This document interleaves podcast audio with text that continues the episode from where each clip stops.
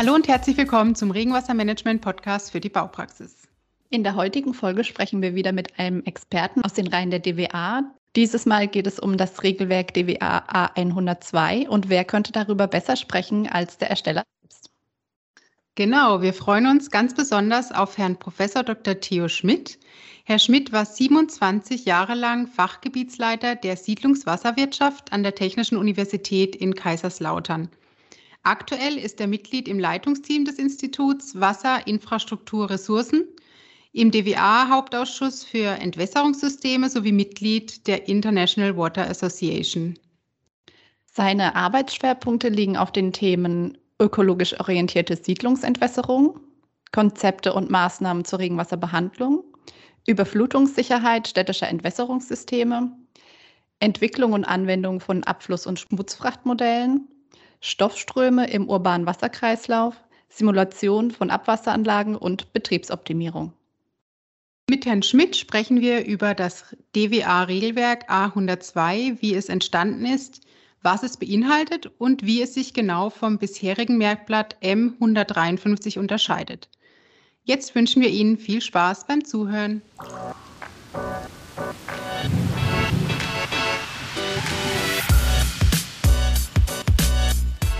Hallo Herr Schmidt und herzlich willkommen bei uns im Podcast. Hallo.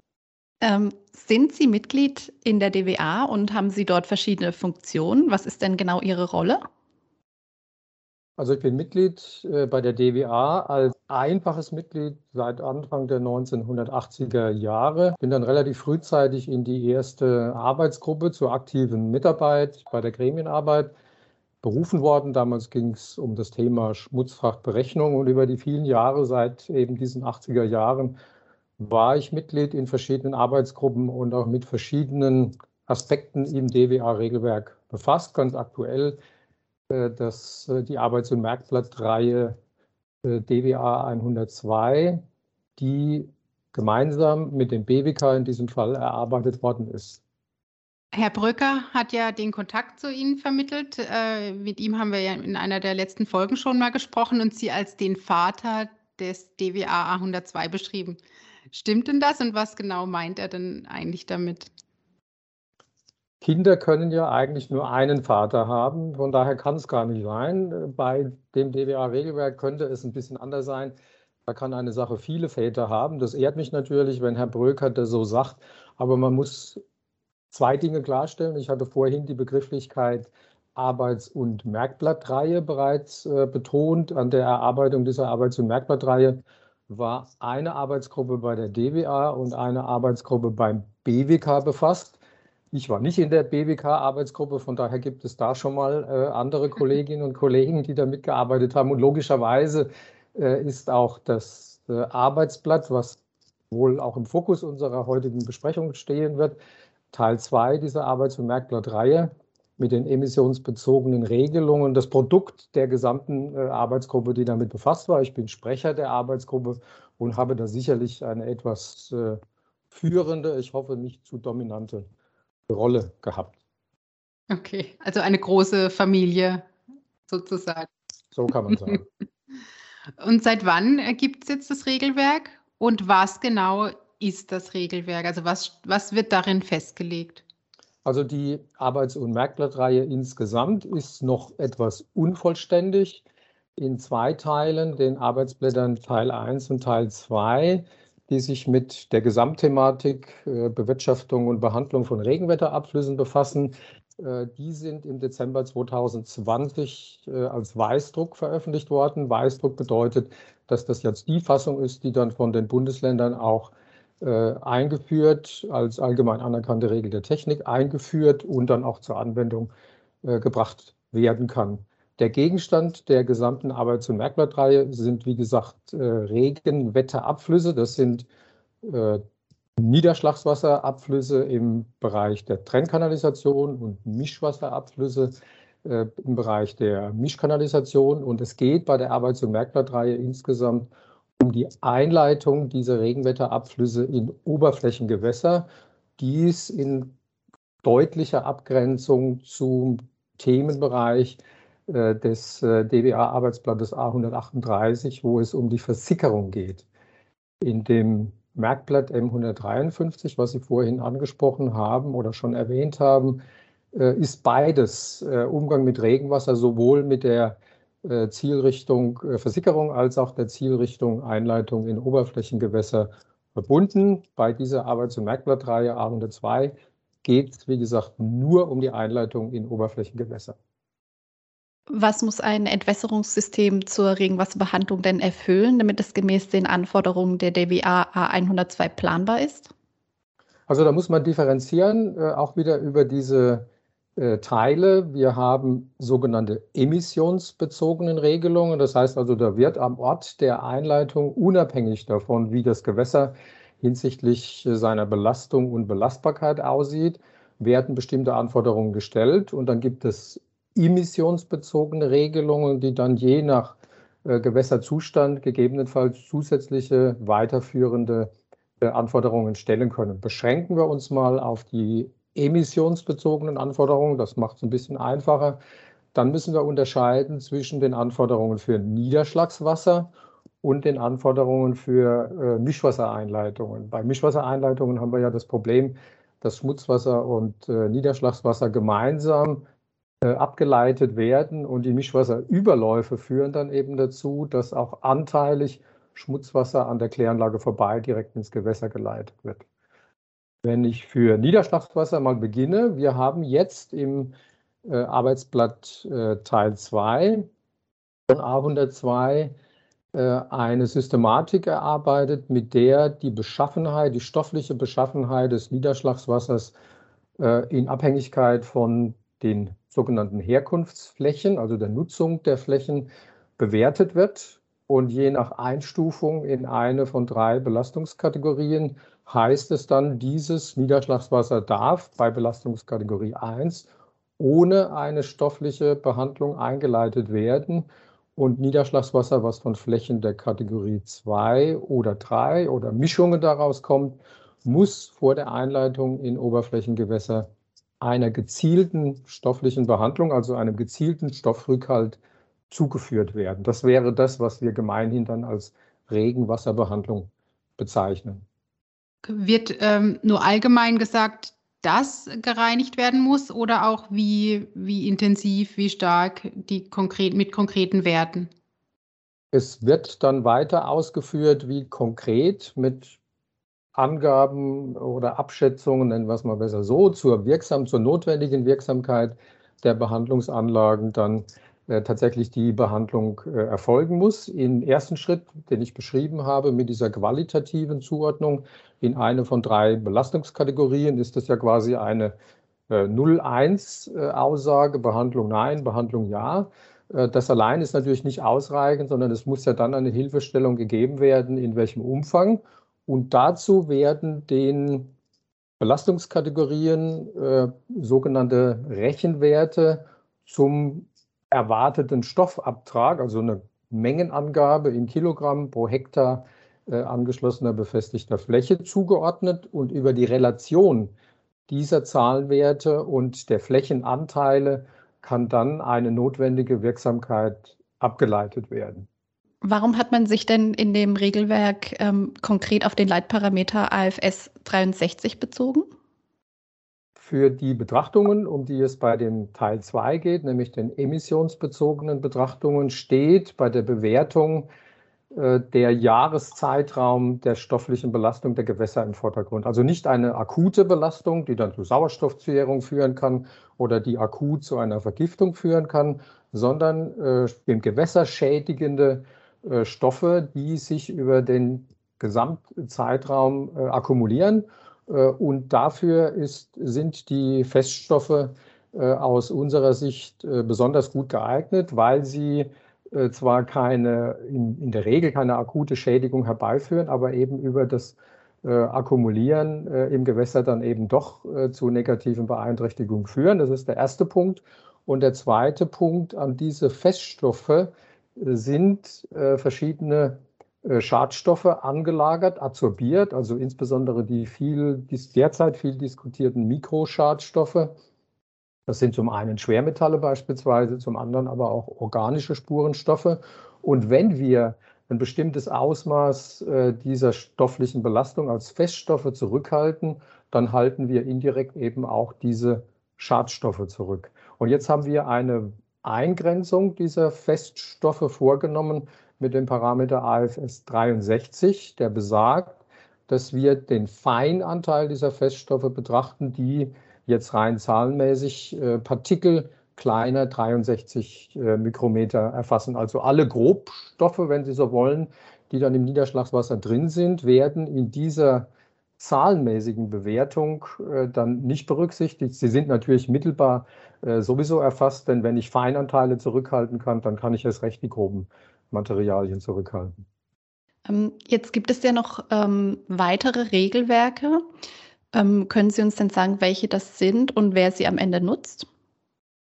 Also die Regelwerke zunächst äh, innerhalb dieser Arbeits- und Merkmalreihe hatte ich ja schon kurz angesprochen, dass es äh, zum einen äh, Teile 3 und 5 gibt, die emissionsbezogene Regelungen, also gewässerbezogenen Regelungen vollziehen. Und dann ein Thema, was wir jetzt noch nicht besprochen haben, nämlich die Zielvorgabe, die wir im, äh, in der Arbeits- und Merkblattreihe verankert haben, dass der lokale Wasserhaushalt äh, in Zukunft möglichst nah am Zustand des nicht, am nicht bebauten Zustand gehalten werden soll. Das ist sehr detailliert ausgeführt in einem Merkblatt im Teil 4 dieser Arbeits- und Merkblattreihe. Das bezieht sich aber alles auf diese Thematik, die wir eben besprochen haben. Dann äh, darüber hinaus im erweiterten DBA-Regelwerk äh, finden wir die vorhin schon äh, zitierte Richtlinie äh, A138, die sich mit der Versickerung von Niederschlagswasser befasst. Und dann gibt es natürlich unterschiedliche Ebenen, in denen DWA-Regelwerk angesiedelt ist. Es gibt übergeordnete, die das gesamte System quasi als Gegenstand haben. Und das bricht sich dann runter immer weiter ins Detail, wo es dann um einzelne Bauwerke, beispielsweise der Regenwasserbehandlung geht. Es geht um Bauwerke der Kanalisation, also ein einzelnes Arbeitsblatt, was sich mit äh, Bauwerken der Kanalisation beschäftigt. Und wenn wir jetzt über die Entwässerungssysteme hinausschauen, dann gibt es Regelwerke zum Bereich der Abwasserbehandlung, Stichwort Kläranlagen. Und wenn wir noch etwas weiter schauen, äh, in den Bereich der Flussgebiete, und dann gibt es auch Regelwerke zu dem ganzen Thema äh, Hochwasser. Es gibt Regelwerk, Arbeits- und Merkblätter zum Themenbereich der Schlammbehandlung und es gibt entsprechend dann auch Regelwerke in den angrenzenden Bereichen zum äh, Thema Bodenschutz beispielsweise oder Gewässerausbau. Also ein sehr weites Feld, was da von der DWA, deswegen auch dieser Langtitel Wasserwirtschaft, Abwasser und Abfall äh, in der äh, Verbandsbezeichnung, die da abgedeckt wird. Und wer nutzt am Ende die Regelwerke hauptsächlich?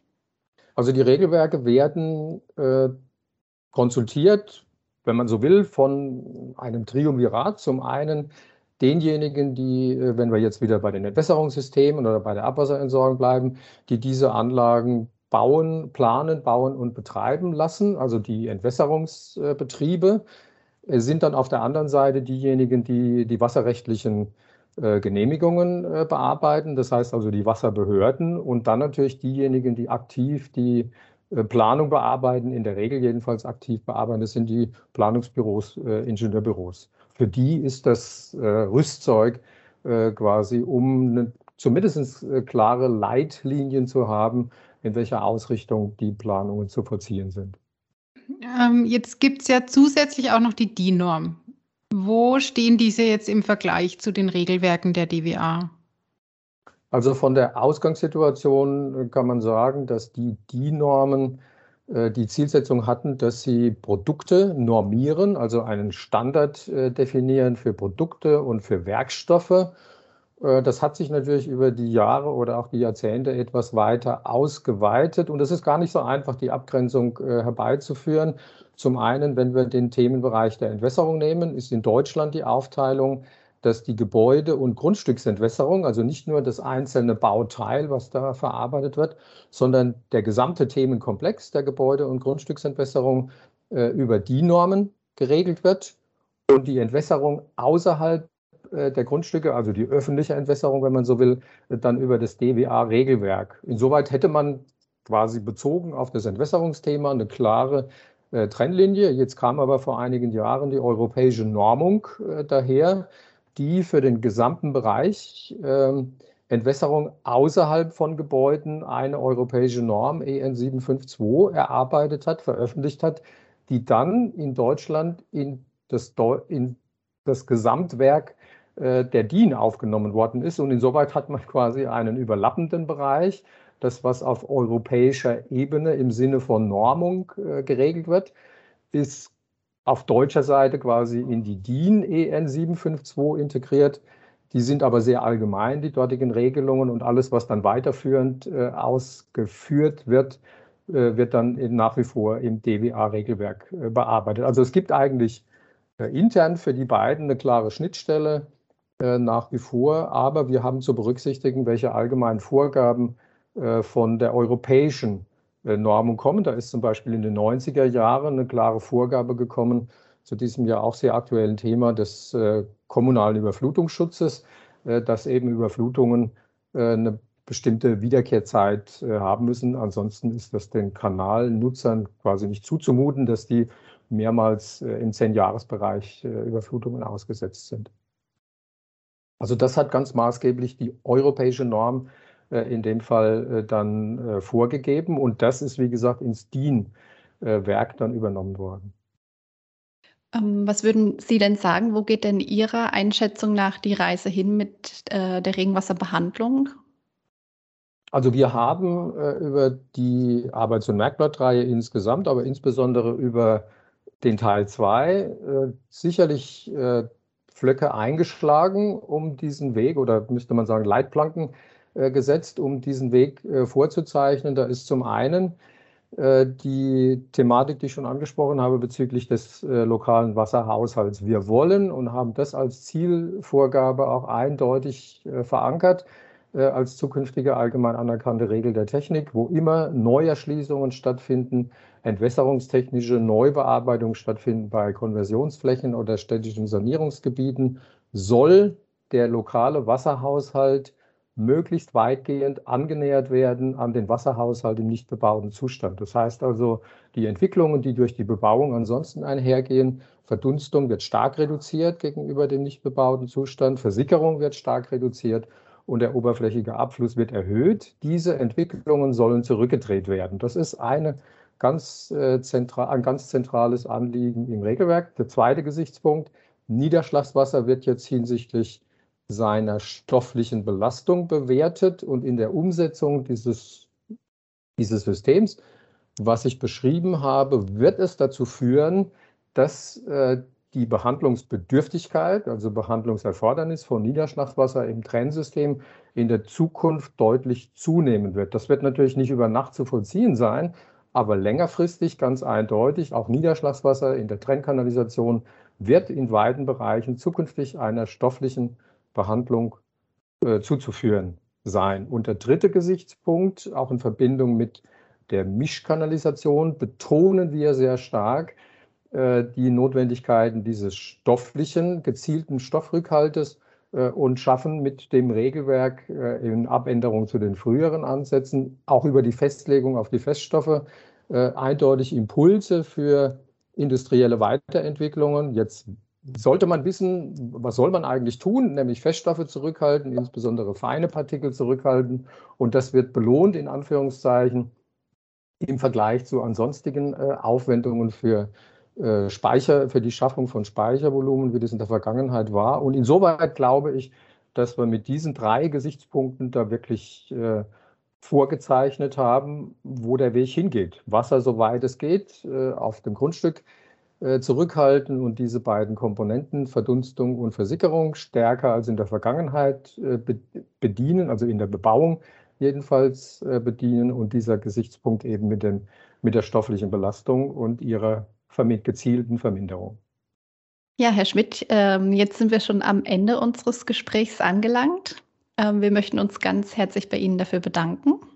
Sehr gerne. Hat mich gefreut, dass ich zu diesem Regelwerk, was mich einige Jahre äh, beschäftigt hat jetzt und auch viel Zeit äh, in Anspruch genommen hat, äh, auf diese Weise oder auch auf diesem modernen Weg einer Fachöffentlichkeit ein Stück weit zumindest äh, vorstellen kann, neugierig machen kann.